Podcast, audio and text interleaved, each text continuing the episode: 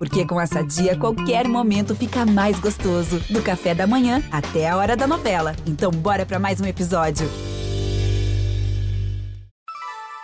Baixada em Pauta. Baixada em Pauta. Os principais assuntos da Baixada Santista ao seu alcance, a qualquer dia, Qualquer dia. e a qualquer hora. Qualquer hora.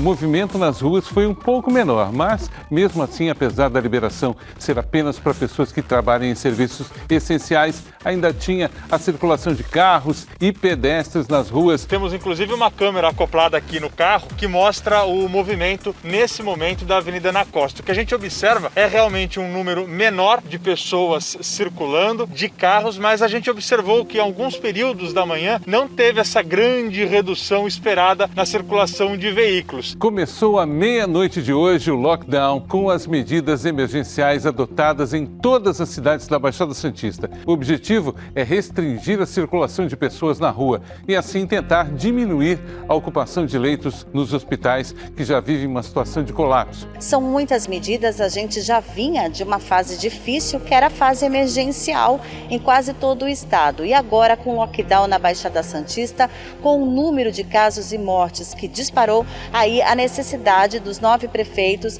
de colocar esse lockdown. Claro que cada cidade aí vai fazer as suas regras. E hoje foram confirmadas 26 mortes na Baixada Santista. Também foram registrados 448 casos. Com isso, a região passa dos 110 mil casos confirmados de Covid-19. Os pacientes recuperados passaram hoje dos 96 mil. A média móvel de mortes está alta. Hoje fechou o dia em 18 óbitos. Eram 15 na semana anterior, aumento de 20%. O Brasil vive nos últimos dias alguns dos momentos mais difíceis da sua história.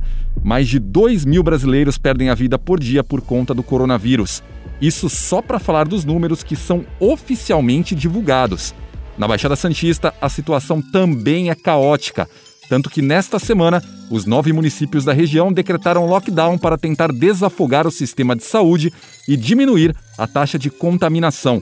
Para falar sobre o assunto, o Baixada em Pauta recebe um dos infectologistas mais respeitados do país e que acompanha de perto todo esse drama. Dr. Marcos Caseiro, muito obrigado por reservar um tempinho da sua agenda para falar conosco. Acho que a primeira pergunta que temos que fazer é: já chegamos no fundo do poço ou ainda dá para cavar mais um pouquinho? Eu posso afirmar, e espero estar errado, nós não chegamos no fundo do poço, o fundo ainda é um pouco é, mais abaixo. Nós teremos o pico dessa pandemia, os dados mostram claramente isso no final de março e talvez a primeira semana de abril. Entendam que o que nós estamos vivendo hoje é reflexo de contaminações que aconteceram 14 dias atrás. A pessoa se interna em torno de 14 dias pós-infecção. Então, é, ainda que nós tenhamos decretado lockdown, a situação deve piorar nessas duas próximas semanas, eu não tenho dúvida. É a situação realmente complicada. Em alguns países do mundo, por exemplo, a doença já está praticamente controlada. Em outros, a vacinação ocorre em ritmo acelerado, nunca visto antes na história da humanidade. Onde nós, aqui no Brasil, erramos? Eu acho que nós erramos em diversas questões. A primeira questão básica foi de não ter montado, em termos federais, centrais, um comitê central, como a Organização Mundial de Saúde orienta, um grupo de epidemiologistas, sanitaristas, infectos, advogados, um grupo né, de experts para poder conduzir adequadamente é, medidas adequadas para o país. Nosso país é um país de dimensões continentais, precisa-se de medidas é, únicas para todo o país, não cada governador, cada prefeito fazendo a, a, as, as coisas é, de acordo com as suas ideias localmente. Esse foi o primeiro erro. E o segundo, mais grave, é em setembro é, foram oferecidos é, 80 milhões de doses da vacina Pfizer para o Brasil. O Brasil deu de caras para isso, não, nem sequer respondeu a essa a, essa, a esse fornecimento, essa solicitação da Pfizer, e nós estamos pagando caro por isso. Felizmente tivemos duas ações importantes, que foi a questão de dois institutos brasileiros do Butantan com a China e da Fiocruz com Oxford, e que está nesse momento nos salvando. Mas nós poderíamos estar numa situação muito melhor se tivéssemos negociado lá em setembro essas 80 milhões de doses dessa vacina que é fabulosa, que é a vacina Pfizer, né? Para a gente regionalizar o nosso papo, o caos tomou conta das unidades de de saúde aqui da região. Nas particulares, o colapso é diário, com um cenário onde pessoas que pagam milhares de reais por ano em planos precisam orar para terem uma oportunidade de atendimento no SUS. Abrimos novos leitos todos os dias e não adianta.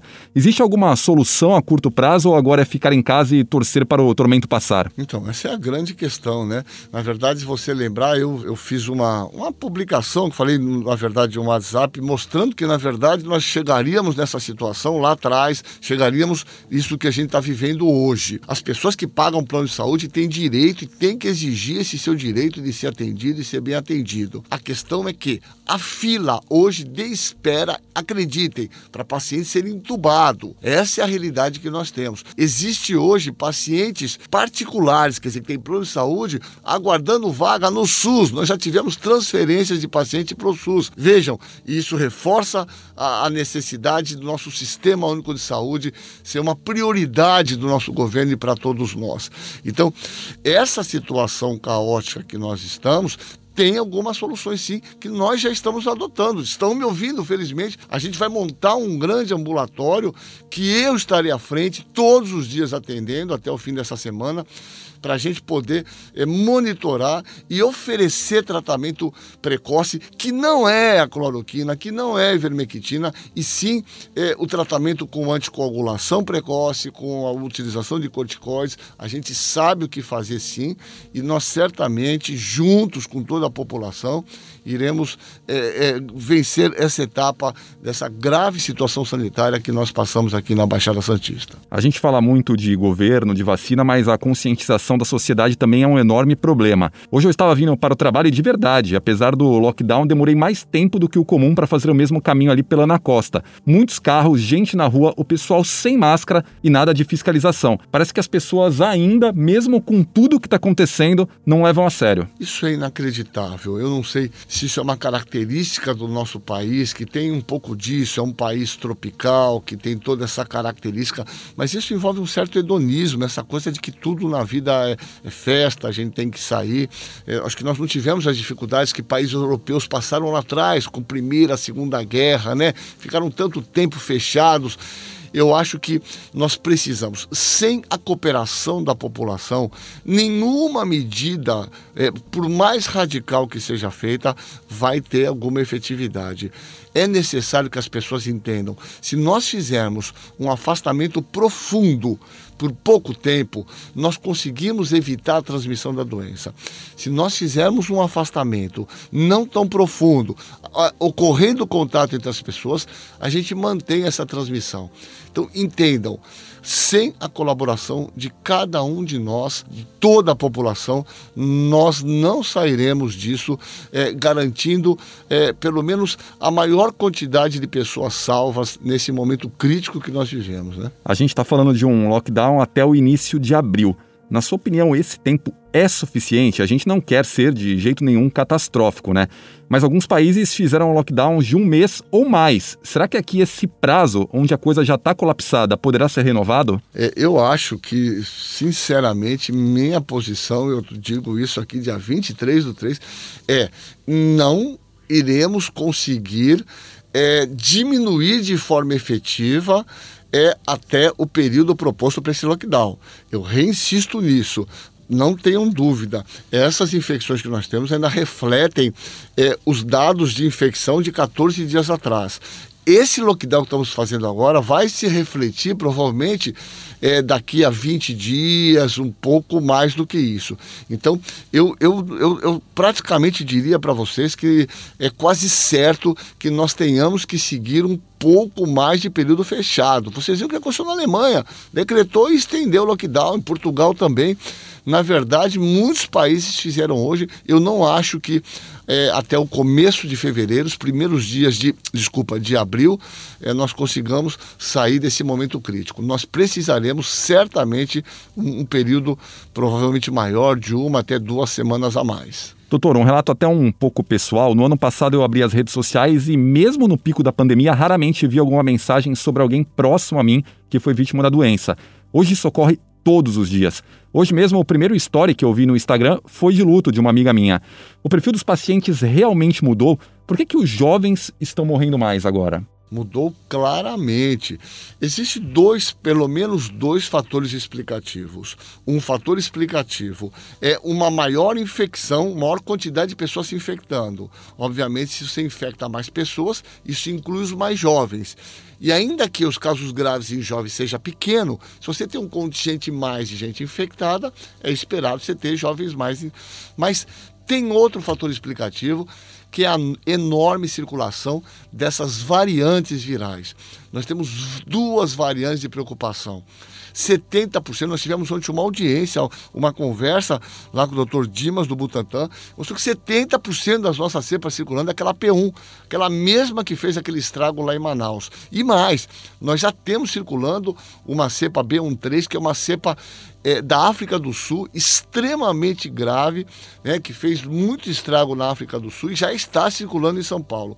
Então, a enorme circulação dessas variantes virais claramente é um fator explicativo de maior transmissão, isso já está documentado, e provavelmente ainda não está documentado, de casos mais graves, inclusive incluindo pessoas mais jovens. A gente recém completou agora um ano da pandemia no Brasil. Eu sei de pessoas que já estão há seis meses ou até mais sem paladar e olfato depois de contraírem a doença. Falamos também em 80% de mortes entre os intubados. Quais são as sequelas de fato que a Covid deixa? E são para todo mundo? Porque, por exemplo, tem casos que a gente ouve de pessoas que tiveram Covid Covid e tem tontura diariamente. As características são muito diferentes de uma pessoa para outra. Tem muitas questões que você está falando aí que são enormemente importantes. Primeiro, um grupo de pessoas, a gente tem um ambulatório é, de pessoas pós-Covid, é, pasmem, 90% das pessoas pós-Covid, seis meses depois, mantém pelo menos alguma queixa. A queixa mais importante é o cansaço, a astenia.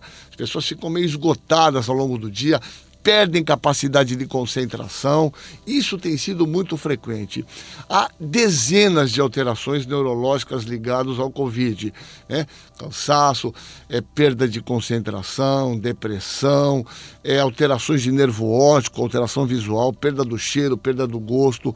É, nós tivemos casos de AVC claramente documentados. Então, tem muitos é, fatores ligados. Agora, você citou uma coisa no começo que, nesse ponto, eu acho que vale esse alerta à população eu já tive a oportunidade de falar, inclusive em algum momento aqui no Grupo A Tribuna, uma publicação brasileira dos 250 mil casos iniciais internados no Brasil, publicado na revista The Lancet, que mostra que só o fato de você ser internado 38% de mortalidade. Se você for internado, a tua mortalidade é 38%.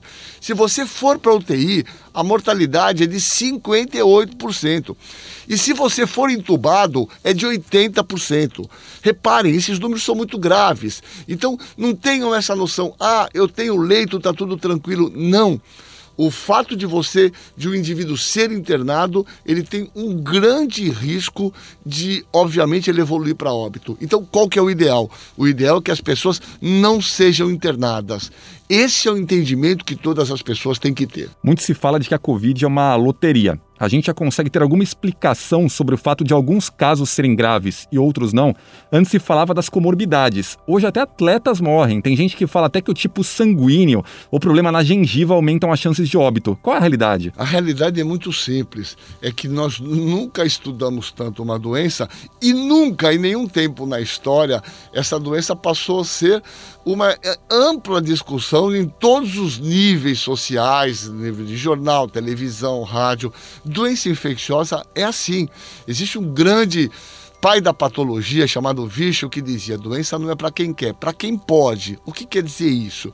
Existe uma enorme variabilidade individual. Porque algumas pessoas pegam gripe ou não. Saibam vocês, 1% da população mundial, 1% da população caucasiana não pega HIV, são naturalmente resistentes. Então veja, em todas as doenças existe um fator genético individual, idiosincrásico, que faz com que as pessoas sejam diferentes nas suas respostas frente a uma infecção viral. Por isso alguns 35% nem sabem que tiveram contato com a doença, criam anticorpos e passam batido, e alguns vão ter a doença mais grave. Então não é só comorbidade, é obesidade, diabetes mellitus. Existem fatores individuais que são associados a maior risco. A gente já está caminhando para o fim do podcast, então, doutor, eu gostaria que o senhor falasse só mais um pouco também sobre a situação desse exato momento dessa semana de lockdown na Baixada Santista. Esse momento que a gente está vivendo é um momento muito grave, é, como eu falei momentos atrás. É, todas as UTIs estão lotadas, todas as UTIs estão lotadas, sem vaga. Né? Pode ser que algum hospital, nesse momento, esteja abrindo mais leitos, todas estão. Ontem eu tinha paciente que estava em número 8 de esperar uma vaga na UTI. Estávamos tentando fazendo o VNI, que é uma ventilação não invasiva, porque invariavelmente ele ia evoluir por uma necessidade de uma intubação. Então veja só, a situação neste momento é muito grave. Nós já estamos, na verdade, no sistema caminhando por um colapso de não ter nem como atender nos pronto-socorros, porque não terá maca para pôr esses pacientes. Por isso a insistência da importância da população entender. Associado a esse fator, nós corremos sérios riscos é, de falta de alguns medicamentos necessários para intubação. O paciente, quando é intubado, ele fica dormindo, precisa de remédios para que ele fique é, dormindo. Nós precisamos de medicação para que ele tenha, é, por exemplo, uma diminuição dessa contratibilidade muscular, então a gente usa pancurônio, algumas outras. E essas substâncias que são utilizadas estão faltando. E nos próximos seis dias, se não tiver uma intervenção no sentido do governo federal, do governo, esses medicamentos podem faltar. Oxigênio, em alguns locais já estão se detectando falta de oxigênio também. Então, é importante que a população garanta esse isolamento para que nós não tenhamos mais casos novos e graves e que faça uma pressão que o sistema de saúde não consiga dar conta, obviamente, de internar e acompanhar todos esses pacientes. Doutor Caseiro, obrigado pela sua participação no Baixada em Pauta. Na semana que vem a gente volta com outro papo com outro convidado. Lembrando que esse podcast está disponível no G1, Apple Podcast, Spotify, Deezer, Google Podcast e Castbox. Nos aplicativos existe a opção para você assinar esse podcast e receber um aviso sempre que um novo ficar disponível. Eu sou Alexandre Lopes e encerro Baixada em Pauta por aqui. Até o próximo. Tchau. Baixada em Pauta. Baixada em Pauta. Os principais assuntos da Baixada Santista ao seu alcance, a qualquer dia, qualquer dia. e a qualquer hora. Qualquer